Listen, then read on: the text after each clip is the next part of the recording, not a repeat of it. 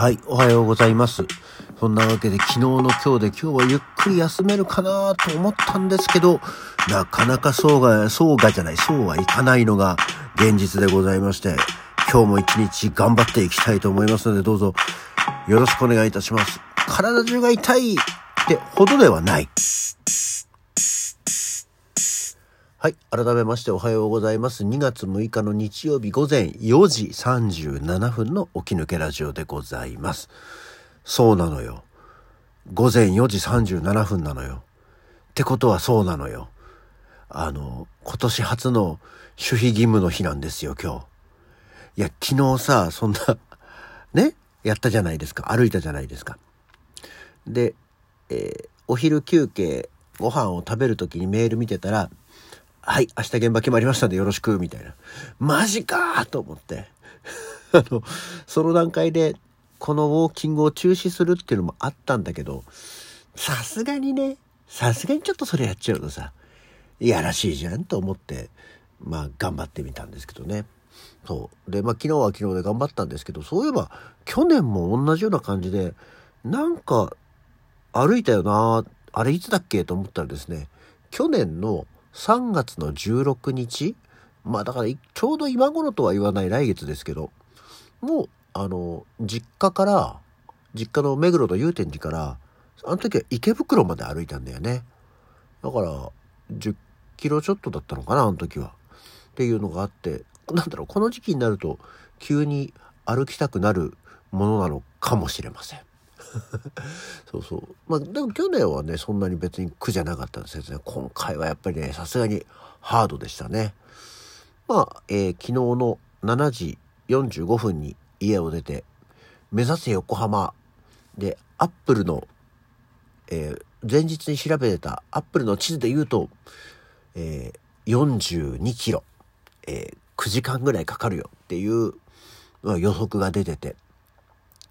まあでも多分これってあの、ね、人間の歩く速さって時速4キロだから、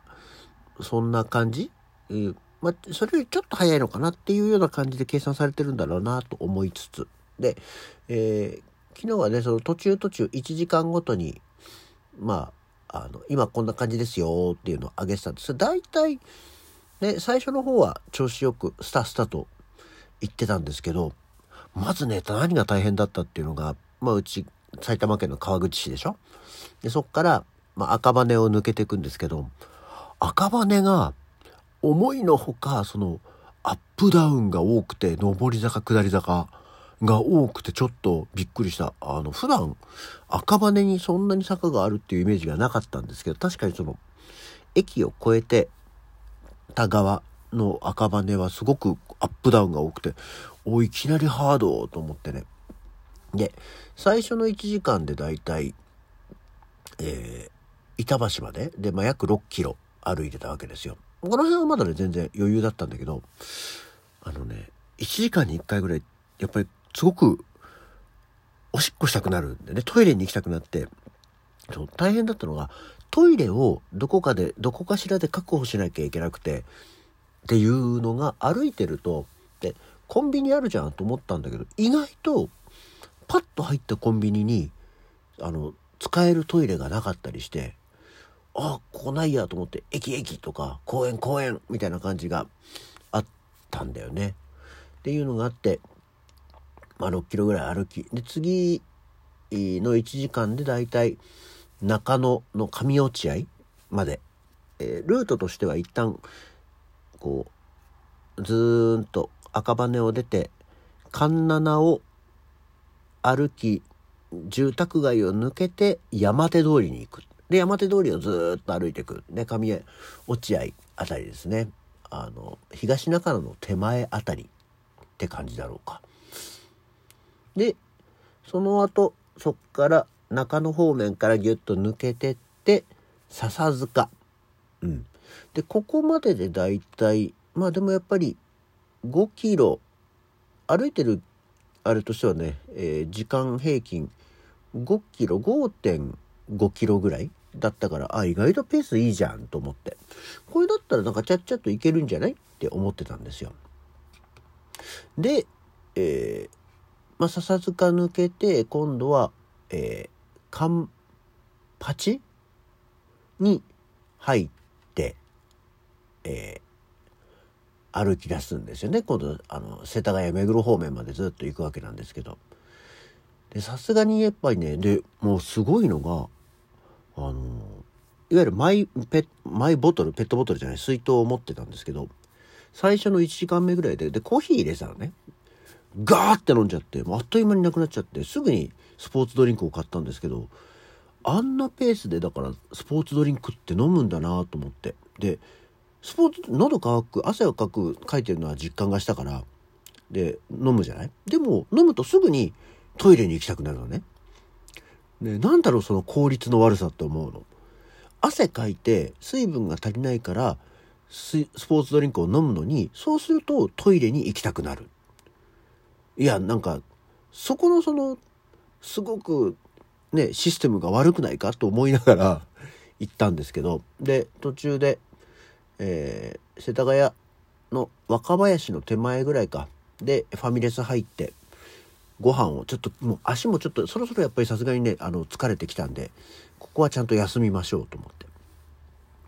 ご飯を食べた時の本当にねお味噌汁とおしんこ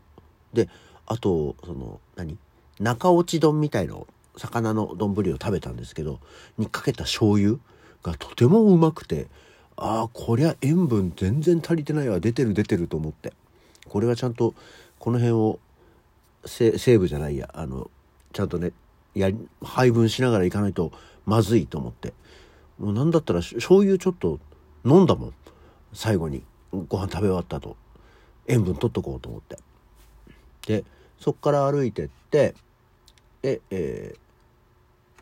駒沢大学から駒沢公園から自由が丘方面に抜けていくわけですね。でこっからもうしばらくずっと東急東横線沿いに歩いていくんですけど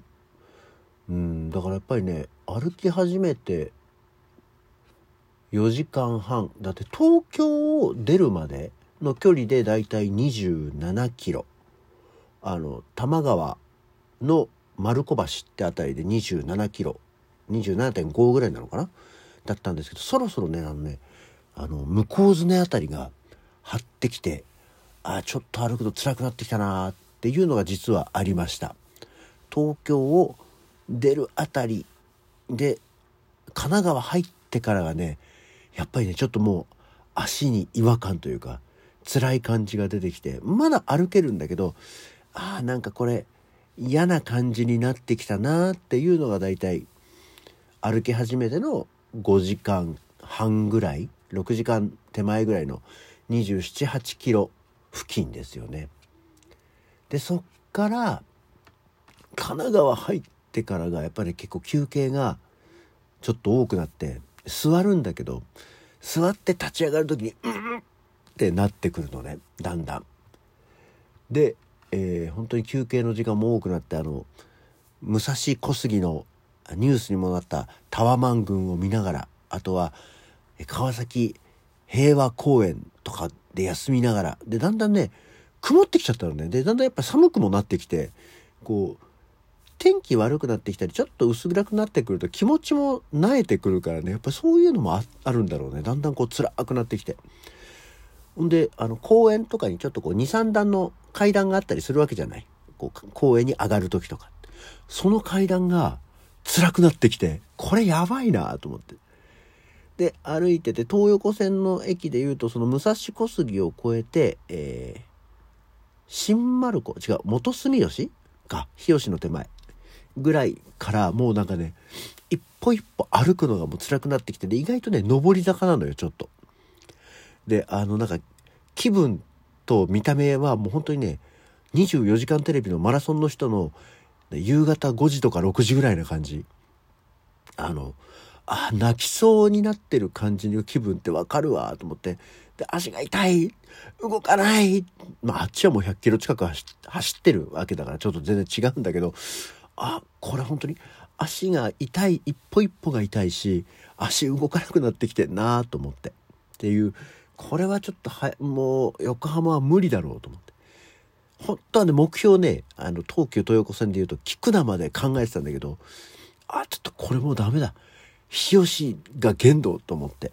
で、行ったわけですよ。だその時に思ったのが、もうね、10年、